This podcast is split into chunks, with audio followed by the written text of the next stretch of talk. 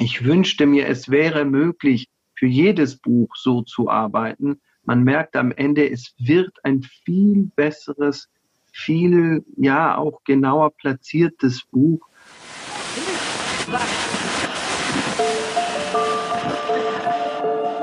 Herzlich willkommen zu Hansa Rauschen, dem Literaturpodcast des Hansa Verlages. Mein Name ist Florian Kessler. Hier sprechen alle zwei Wochen Lektorinnen und Lektoren mit Menschen aus der Welt der Bücher, mit Schreibenden und Lesenden, mit Leuten von anderen Verlagen und aus dem Haus. Es geht um alles, was in Bücher passt und außenrum passiert. Und das ist wirklich nicht wenig.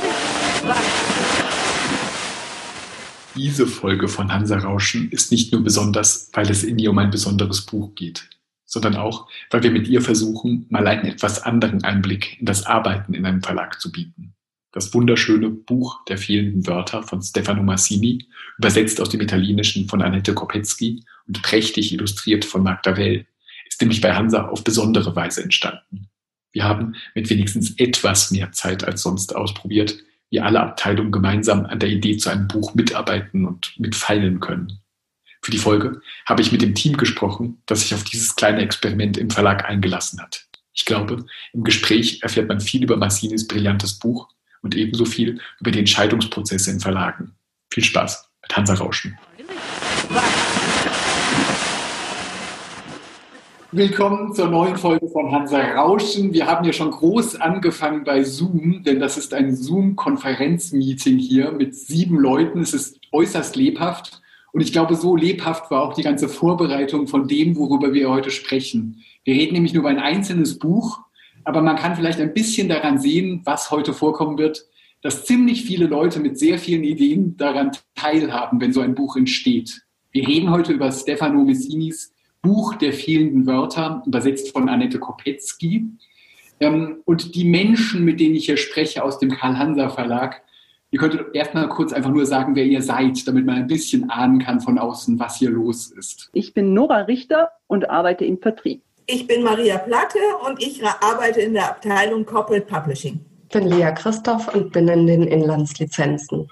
Mein Name ist Simone Gerum und ich arbeite in der Herstellung des Verlags. Ich bin Chiara Gardella und ich bin in die Auslandsrechte. Ich heiße Piero Salabé und arbeite im Lektorat, zuständig für internationales Programm. Wunderbar, danke schön. Schön mit euch zu sprechen. Und zwar über ein Buch, das jetzt seit kurzem in den Geschäften liegt, das in den Zeitungen besprochen wird. Stefano Massinis Buch der fehlenden Wörter. So ein Buch hat ja immer eine lange Entstehungsgeschichte und über die wollen wir heute sprechen. Wie hat das denn alles angefangen mit diesem Buch? Wie kam das zu Hansa? Wann habt ihr zum ersten Mal von diesem Buch gehört? Wir hatten von dem Autor Stefano Massini bereits in der Vergangenheit sehr interessante Bücher geprüft. Eines dieser Bücher ist Qualcosa Suleiman. Das ist eine, eine große, großes episches Buch über hm, die Familie hm, Lehmann ja dem Zusammenbruch der Börse 2008 in Verbindung steht. Massini hatte in Italien, ein Theatermann, einen, einen sehr, sehr guten Ruf.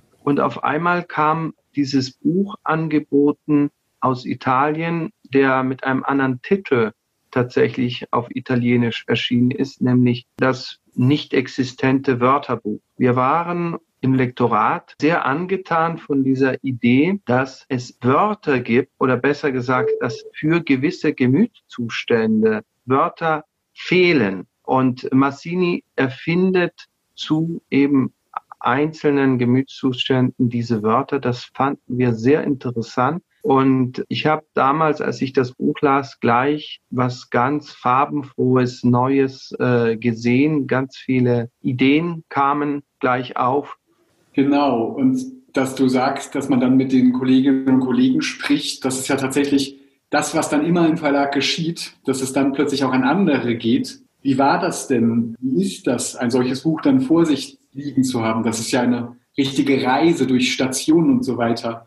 Habt ihr das Gefühl, dass das unglaublich viele verschiedene Schritte waren? War das eine lange Reise bis zum fertigen Produkt dieses Buches? Also es ist auf jeden Fall erstmal ein fantastisches Gefühl, das dann in den Händen zu halten. Das war wirklich was ganz Besonderes. Die meisten von uns sind ja schon lange im Verlagswesen, aber sind selten oder nie so intensiv beteiligt gewesen an der Entstehung von einem Buch. Und der Weg war lange. Die Richtung war aber relativ bald klar, nämlich, dass wir da unbedingt Illustrationen drin haben wollen, um es zu was ganz Besonderem zu machen. Und genau da, das ging uns so, weil wir ganz lebhafte Bilder im Kopf hatten mit diesen tollen Texten und haben dann beschlossen, dass da Illustrationen rein sollen und haben in dem Zuge gemerkt, dass wir ganz unterschiedliche Stile doch trotzdem im Kopf haben und dachten, es wird unheimlich schwierig, uns auf eine Illustratorin zu einigen, bis wir Magda Wells Bilder gesehen haben, die einfach mit ihrer fantasievollen Art und ja, also irgendwie verspielt und trotzdem so elegant wie Massinis Texte, das hat uns dann einfach alle gleichzeitig überzeugt.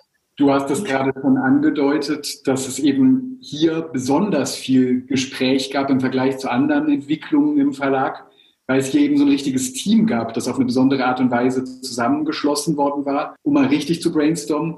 Und eine der Sachen, die man auch von außen sofort erkennen kann, sind diese fantastischen Illustrationen. Und es ist einfach ein sehr, sehr besonderes Buch ist. Jetzt hat Piero schon erzählt, dass das sehr besondere Texte sind, die da zusammenkommen. Du hast jetzt davon geredet, dass ihr dann sofort Bilder dazu im Kopf hattet. Was hattet ihr denn für Leserinnen und Leser, die ihr euch vorgestellt habt? Darüber redet man im Verlag ja ständig, dass man immer Zielgruppen identifizieren will. Ich glaube, das war einer der, der Punkte, die uns am stärksten immer wieder zusammen auseinandergetrieben hat um das mal auf so auf den Punkt zu bringen, dass wir wahnsinnig lange diskutiert haben und uns genau das versucht haben vorzustellen, weil das letztendlich die Frage danach, für welche Leser und welche Leserinnen es ist, setzt ja auch dann erstmal die Klärung der Frage voraus, wo positionieren wir dieses Buch? Also zum Beispiel in welcher Vorschau ist es eher es eher in die Richtung Sachbuch, ist es ein belletristisches Buch, wie nennen wir es, wo steht es idealerweise in der Buchhandlung? Und all diese Fragen hängen ja direkt zusammen mit der Vorstellung nach Leserinnen und Leser. Und ich glaube, damit haben wir viel, viel Zeit verbracht. Um, um es gleich vorwegzunehmen, genau da zu landen, wo wir am Anfang gestartet sind. Das ist, ist nicht weiter schlimm so. Es war ein interessanter Weg und es war auch ein toller Weg, finde ich. Also ich habe daraus wahnsinnig viel gezogen.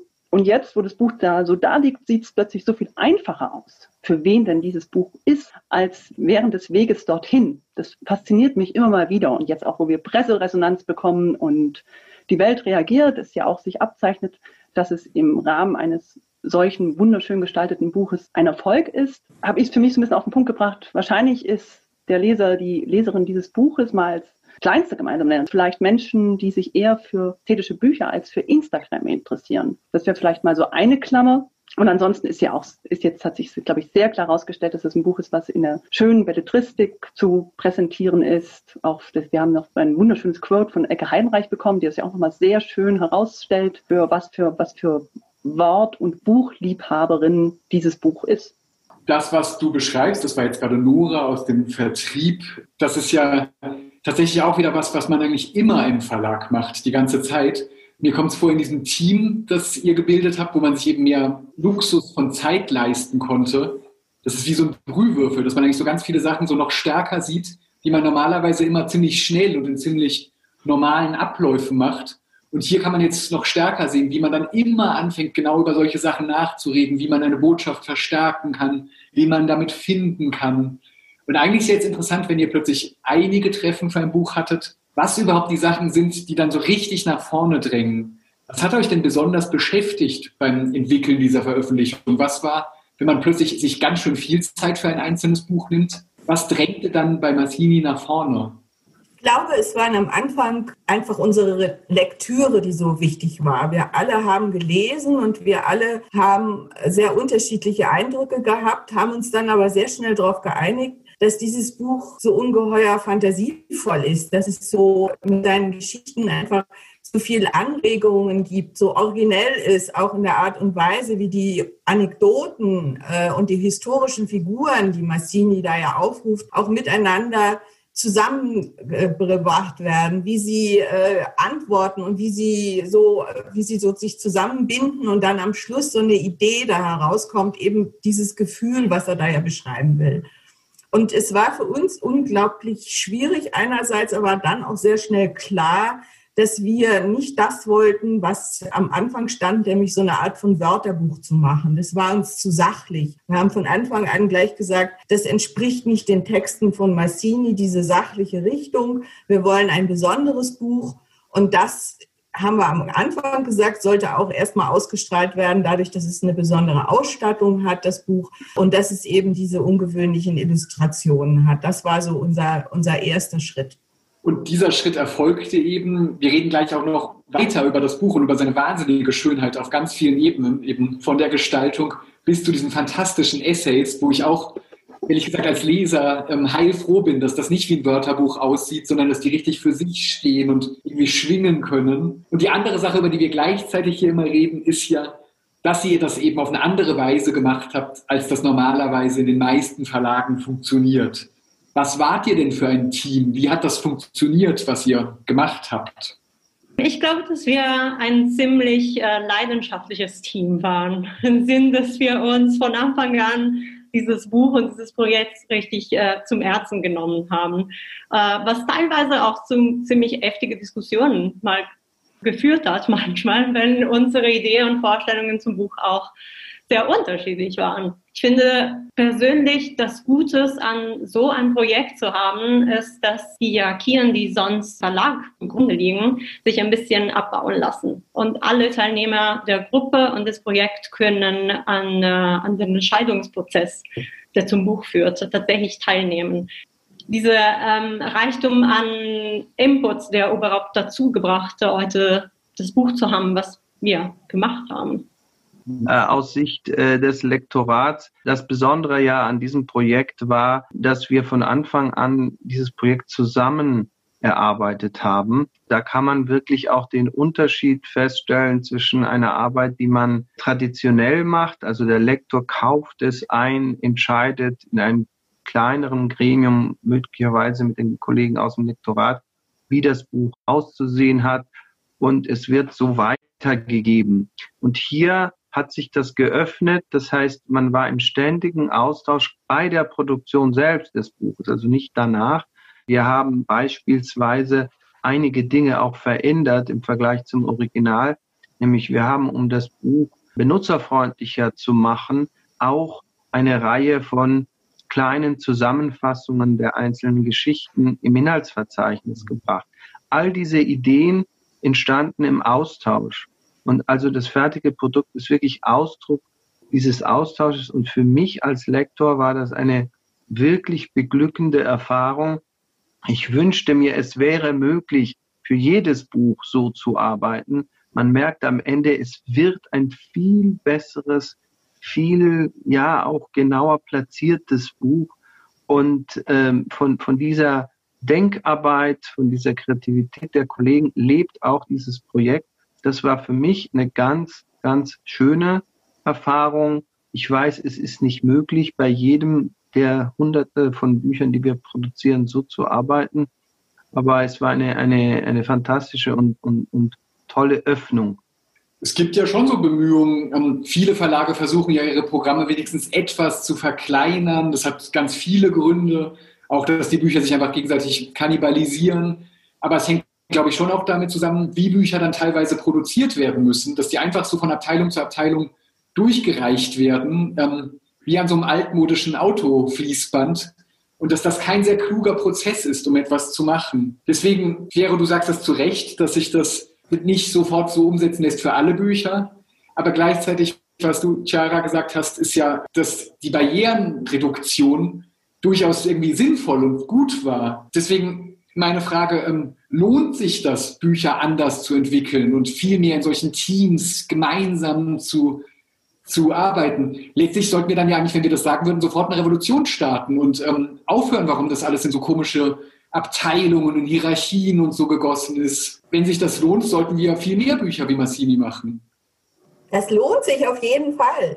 Äh, so wie es ja, wie wir es ja jetzt alles schon gesagt haben. Es ist am Anfang äh, ein Wörterbuch gewesen und wir haben äh, ein Buch draus gemacht, was ästhetisch ist, was im ersten Moment ins Auge fällt, was man gern zur Hand nehmen möchte. Ja, ich weiß nicht, Nora müsste uns jetzt genaueres sagen, aber es ist eben jetzt auch sehr erfolgreich geworden. Es Nora, magst du was dazu sagen? Du bist ja eben im Vertrieb und wo man, wo man solche Einschätzungen und so weiter trifft. Alle von uns sind an vielen Runden beteiligt, aber immer nur habe ich das Gefühl, so sieht man so einen Teil des Weges oder so. Oder was ist der Unterschied dazu, ähm, wie das normalerweise gemacht wird? Mir ging es auch so, dass ich das äh, Projekt hat mir wahnsinnig Spaß gemacht. Auch, also wir haben diese Zeit, die wir uns genommen haben, haben wir auch immer wieder gebraucht und viele Runden gedreht. Aber ich glaube, das, vor allem hat es mir auch deswegen Spaß gemacht, weil eben plötzlich dann thematisiert wurde, was, welche rechtlichen Konsequenzen zum Beispiel hat. Also Lea hat dann sehr oft was über den Vertrag gesagt. Sie muss das erst prüfen, ob das im Vertrag so und so geregelt ist. Oder dann haben Piero und Chiara wieder gesagt, hm, wenn wir jetzt dieses schöne Inhaltsverzeichnis machen mit unseren Kurztexten, das müssen wir sehr genau mit dem Rechtegeber abklären, weil das ist natürlich schon so weit eingegriffen in das eigentliche Kunstwerk. Das muss man natürlich besprechen. Und, und all diese Dinge die sonst, wenn wir sie entscheiden in unseren großen Runden oder darüber sprechen, dann geht das in irgendeinen Ausschuss. Und ich kriege eigentlich nicht mit, warum das so und so entschieden wird oder was eigentlich die Problematik ist, warum man das jetzt vielleicht so und so nicht machen kann. Aber es ist, es ist eben jedes Mal Arbeit.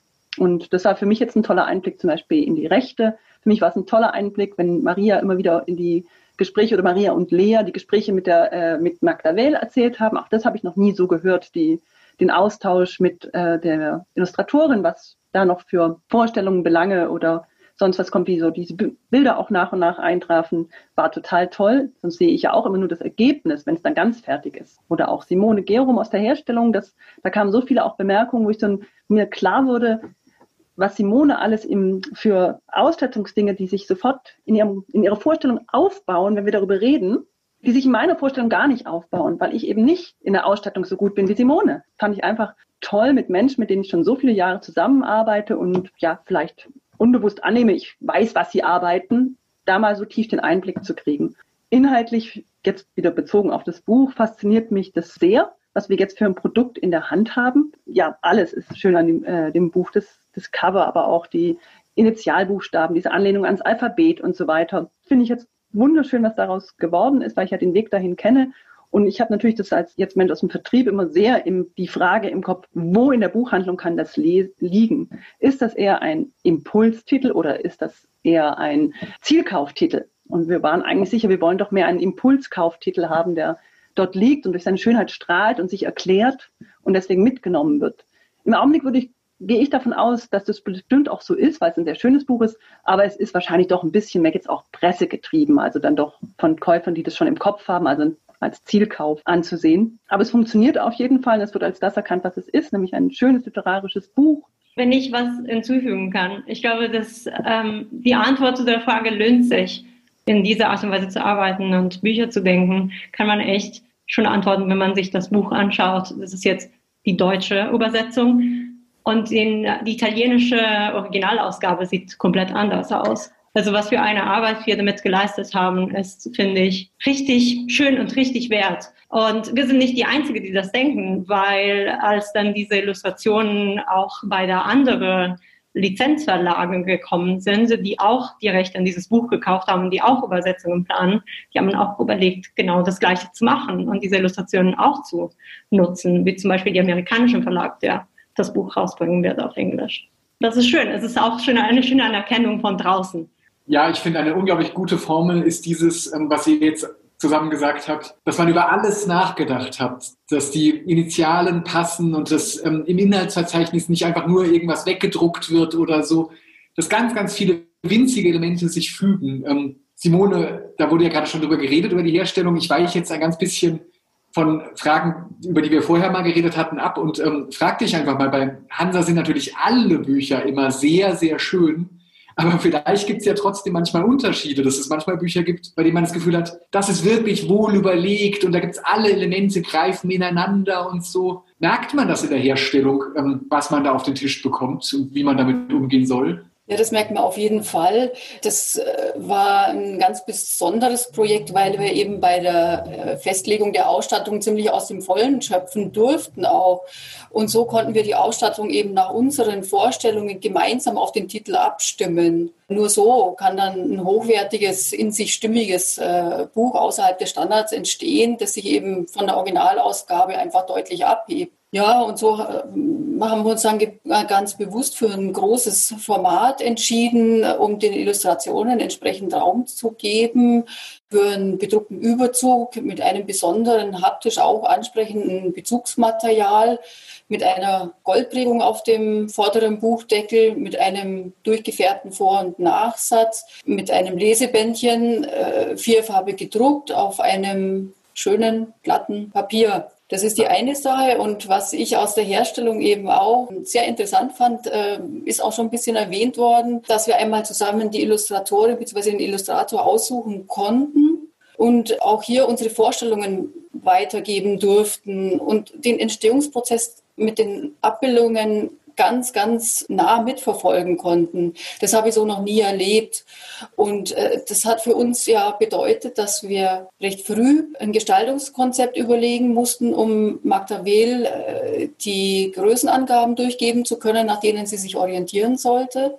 Andererseits hat ja auch ihre Arbeit unsere Gestaltung beeinflusst. Also wir dachten zuerst, dass wir eine Schmuckfarbe verwenden für die Überschriften. Ähm, als dann aber alle Illustrationen vorlagen, hat man gemerkt, es ist so eine wahnsinnig schöne äh, äh, Farbpalette, die sie uns da geliefert hat. Die können wir gar nicht auf eine Farbe äh, reduzieren. So hatten wir dann die Idee, die Initialen, die sie uns geliefert hat, eben äh, die, die als Maßstab zu nehmen für die zweiteiligen Überschriften und das eben ganz individuell den Kapiteln anzupassen und diese Farben dann wiederum auch für die Kapitelzusammenfassungen am, am Ende der Kapitel zu verwenden. Es war auch so bei den Initialen, da hatte sie ja die Idee, Ausschnitte aus den Illustrationen zu übernehmen. Und so mussten wir da auch eine Schrift suchen, die genügend Raum in den einzelnen Buchstaben geboten hat, damit man überhaupt die Farbigkeit oder kleine Motive erkennen konnte. Also so, so hat sie uns da auch wieder beeinflusst oder dazu bewegt, dass wir in andere Richtungen denken mussten. Klingt für mich einfach nach einem ganz tollen ähm, Prozess, dass man auf so eine Art und Weise hin und her spricht. Und einerseits hattet ihr dann tatsächlich ja Zeit und konntet auch aus dem Vollen schöpfen. Das ist ja oft nicht ja. der Fall, dass man einfach ein finanzielles Limit hat, wie viel das alles kosten soll und so weiter. Andererseits denke ich jetzt gerade plötzlich, ich weiß nicht, da könnten nicht alle was zu sagen, ähm, dass wir alles immer viel zu eng getaktet machen, weil in Wahrheit gibt es ja auch Sachen, beispielsweise wenn Illustrationen schon ein paar Monate früher da wären oder wenn Verträge schon geschlossen wären, lange vorher, dann könnte man mit viel mehr Ruhe auf Sachen gucken. Warum ist das eigentlich in Verlagen so, dass alles immer spitz auf Kopf geht und immer genau zu dem Punkt, wenn das Buch erscheinen muss, das auch schon wieder rausgedrückt werden muss? Weil man könnte doch auch mit gar nicht so vielen Sitzungen einfach mit etwas mehr Ruhe Programme vorbereiten. Wieso machen wir das nicht? Das ist eine Frage, die, die wahrscheinlich nicht in unserer Position ähm, beantwortet werden kann im Sinne der der Entscheidungsverantwortung. Ich denke, das ist sicherlich ein Problem, dass wir immer wieder feststellen, dass man unter dem Druck, unter Zeitdruck arbeitet und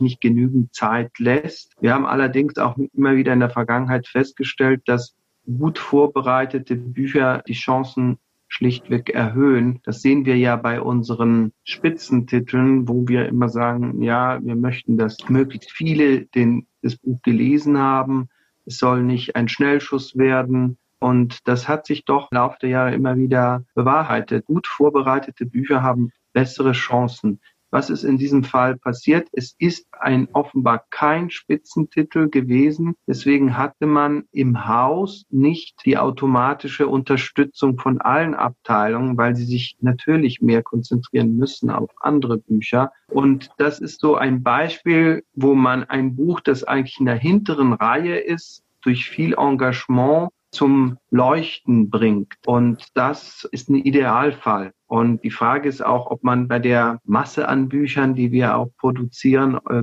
wie oft man sich das leisten kann und dann eben vielleicht doch die Frage, vielleicht ist es besser, manchmal weniger und besser zu machen als viel ohne, ohne intensive Betreuung. Aber das ist jetzt mal mein Standpunkt. Ich weiß nicht, was die Kolleginnen meinen. Ähm, ich finde, das ist einfach auch ähm, wirklich toll, mal so ein besonderes Projekt zu haben. Keine Ahnung, ob das wirklich für jedes Buch sein kann, eben in der Masse, aber dass man immer wieder solche Projekte hat, wo mehr Kolleginnen und Kollegen ihr Herzblut reinstecken, finde ich schon wirklich was Besonderes. Aber es war von uns allen natürlich ein enormer Zeitaufwand und nur dadurch, dass alle eben wirklich mit Herzblut und Liebe bei der Sache waren, ist es so geworden. Und ob das jetzt, ja, also sicher ist jedes Buch für den Verlag natürlich was Besonderes, aber dass man ab und zu mal so Projekte rausgreift, entweder weil nur die Idee da ist und man noch gar nicht genau weiß, welcher Autor das umsetzen kann oder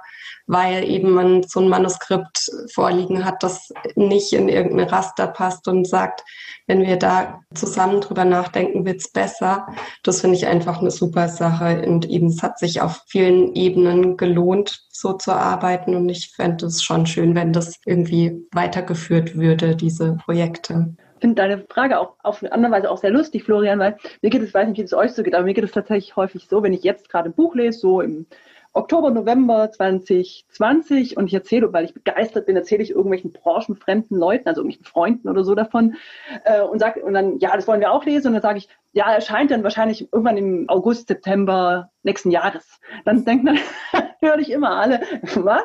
Der Text ist so, dass du ihn lesen kannst, aber es erscheint im äh, September, im September des nächsten Jahres. Also solche Gespräche hatte ich schon ein paar Mal in meinem Leben und ich glaube, für von den aus anderen Branchen ist das natürlich immer alles doch relativ langsam dann wiederum, wie die Buchbranche tickt. Wobei das auf gar keinen Fall ein Plädoyer dafür sein sollte, das zu beschleunigen, weil ich glaube auf jeden Fall, Bücher brauchen eine gute Vorbereitung. Ich glaube aber auch, dass es, äh, dass die Bücher, die wir so, die wir überwiegend machen, dass wir das ja auch sehr gut können in der Zeit, in der, die wir uns dafür nehmen, die ja auch nicht ganz kurz. Genau solche Bücher wie Massini, die so ein bisschen Crossover-Titel sind, die schwer zu, zu greifen sind, deren Positionierung sehr unklar ist in dem Moment, wo das Manuskript ins Haus kommt. Gerade für diese Bücher würde ich es mir sehr wünschen, dass wir immer uns viel Zeit nehmen und vielleicht immer uns überlegen, sie so ein bisschen auszulagern in andere Gremien, weil es tatsächlich so ist, dass, glaube ich, da noch ein bisschen man länger nachdenken muss, um den richtigen Griff zu kriegen. Das hatten wir, da hatten wir schon Erfolge, aber das haben wir auch Sachen schon beim Erscheinen plötzlich gemerkt, okay, den Griff haben wir nicht hingekriegt. Und deswegen glaube ich, für die Bücher wäre längere Vorbereitung und in besonderen Gruppen sehr, sehr empfehlenswert und auch, glaube ich, sehr bereichernd für alle. Maria, du wolltest auch was dazu sagen und ich finde es auch interessant, du hast ja auch schon in anderen Verlagen gearbeitet ich, mir würde mich interessieren, wie du unser Zeitmanagement siehst, weil ich kenne wiederum oft, dass über Hansa dann gesagt wird, mein Gott, Hansa ist tatsächlich sehr langsam und andere das noch viel angestrengter machen, wie Nora das gerade sagte. Naja, ich arbeite jetzt ja in einer speziellen Branche. Ich arbeite ja mit Unternehmen zusammen, die auch außerhalb des Verlages arbeiten und die haben andere Vorstellungen. Genau wie Nora sagt, wir haben ja Kunden aus der Industrie, die lachen natürlich über das, was wir hier tun. Das ist keine Frage, aber ich will noch mal zurückkommen. Ich glaube, wenn äh, nicht, wenn irgendwo ein Raum für Kreativität und äh, ist, dann ist es doch eigentlich ein literarischer Verlag. Also eigentlich ist doch diese Initiative, Florian, schon eine kleine Revolution gewesen, denn wir durchbrechen ja hier Routinen. Und auch in Verlagen, auch in literarischen Verlagen ergeben sich einfach Routinen. Und das ist ganz klar. Das ist einfach so in Arbeitsprozessen. Und äh, ich finde das toll. Und, und, und wie gesagt, ich sehe es als eine kleine Revolution, dass man einfach mal sagt, man, man durchbricht es komplett. Es beteiligen sich plötzlich andere Leute, die erstaunt sind über Dinge, die in der Herstellung passieren, über Routinen, die in der Herstellung äh, einfach üblich sind. Und durch diese Kreuzung von ganz unterschiedlichen Vorstellungen und auch Persönlichkeiten etc., da ergibt sich, so wie Chiara es am Anfang gesagt hat, natürlich auch ziemlich intensive Diskussionen und auch eigenartige Situationen. Aber es ist eben sehr fruchtbar. Ja, das finde ich ein total gutes und wichtiges Plädoyer, weil man das, glaube ich, auch manchmal vergessen kann, so in diesem ganzen Andrang der Termine und überhaupt im Alltag. Man wurstelt sich halt ständig so durch seine Programme. Ich glaube, das kennen wir alle in dieser Runde sehr, sehr, sehr gut. Und da muss man sich dann fast ein bisschen ermahnen und eben so Projekte ausdenken, an denen man das plötzlich anders macht weil du ja völlig recht hast, dass es um Kreativität geht. Lasst mich zum Ende aber nochmal von dem Team wegkommen und nochmal zum Buch hinspringen, weil das ja wirklich auch ein bisschen zu feiern ist, weil es was ganz Tolles ist, dass jetzt irgendwie vor Weihnachten höchstwahrscheinlich auch ganz schön viele Leute sich mit nach Hause nehmen werden und was sehr Besonderes ist. Aber es gibt ja sehr viele, sehr verschiedene besondere Bücher. Warum war das denn ein Buch, das dann gut zu Hansa passte? Oder warum passt das jetzt gut zu Hansa? Oder hätte das auch in zig anderen Verlagen auf diese Weise erscheinen können? Ist das ein typisches Hansa-Buch oder gibt es so etwas gar nicht? Also besonders an diesem Buch ist auch der Text und nicht nur die Illustration. Und Hansa ist als Autorenverlag bekannt und die Qualität des, dieser Texte, ja, die jetzt nicht nur leicht unterhaltsam sind, sondern auch Tiefgang haben und äh, sehr überraschend sind und wirklich auch äh, essentielle Aspekte des Menschen berühren in einer Weise, aber die, die durchaus unterhaltsam ist, das finde ich prägt sicherlich viel äh, vom Programm des Hansa Verlages. Allerdings, wir haben ja einen Vergleich auch gemacht mit Büchern, die ähnlichen Charakter haben, zum Beispiel durch äh, Atlas von der Schalansky und, und andere Bücher vom Beck Verlag über die seltsamsten Orte und so. Also wir haben gesagt, es, es gibt diesen Buchtypus. Ich würde jetzt nicht behaupten, es hätte nur bei Hansa erscheinen können, weil es gibt sehr gute, sehr schöne Verlage natürlich auch sonst äh, in Deutschland, aber es ist, es passt zu uns wegen der literarischen Qualität einerseits und es ist trotzdem äh, eine Herausforderung gewesen, so ein Buch bei uns unterzubringen, denn wir haben ja eine ziemlich klare Teilung von Literatur, also Belletristik und dann Kinderbuch mit Illustrationen. Also so ein Buch ist ungewöhnlich in unserem Literaturprogramm und es war eine große Herausforderung. Ich muss sagen, es gab mal äh, zwischendurch auch so eine Zeit, wo wir gedacht haben, äh, dieses Buch äh, findet vielleicht keine, keine Leser, es fällt äh, irgendwie zwischen den Stühlen. Aber durch, durch diese Arbeit, die wir gemeinsam gemacht haben, haben wir gesehen, es lohnt sich auch etwas, wofür kein Platz vorgesehen ist, dafür äh, Arbeit zu investieren und was zu machen, was über äh, die Erwartungen hinausgeht. Das italienische Buch war leider nicht erfolgreich, weil es in einer gewissen Lieblosigkeit auch produziert wurde. Und ich muss sagen, angesichts der Resultate dieses Buches in anderen Ländern können wir wirklich stolz sein, dass wir was Besonderes gemacht haben. Und wir sind dann jetzt auch gespannt, wie es auch weitergeht im Verkauf. Mag noch jemand etwas dazu sagen? Ähm, in der Runde ist ja auch was Besonderes, dass zwei dabei sind, Piero und Chiara, die nicht nur Italienisch sehr gut sprechen, sondern wirklich aus Italien kommen. Und ihr habt, glaube ich, sehr direkt den Vergleich einfach, wie das in beiden Ländern gemacht ist. Und es ist ja echt so eine Neuerfindung. Das stimmt schon. Wenn man die beiden Umschläge sich nur anguckt, sieht man das sofort, dass es ein ganz anderer Versuch in einem anderen Segment ist. Ich glaube, deutsche Verlagen machen außerordentliche schöne Bücher allgemein. Also in Italien leider sehe ich nicht so schöne Ausstattung, so viel Sorge um das Produktbuch. Ich meine, gut, ich kenne den Verlagswelt, der italienische Verlagswelt nur als Leserin sind, nicht als Angestellte oder als Teil, also innerhalb dieses Welt. Aber ich finde, ja, in Deutschland geht's noch, ein, man geht noch einen Schritt weiter. Man macht richtig was Schönes für die Bücher. Also nicht nur dieses hier, wo wir uns auch extra Mühe gegeben haben, irgendwas richtig schön zu machen, sondern allgemein.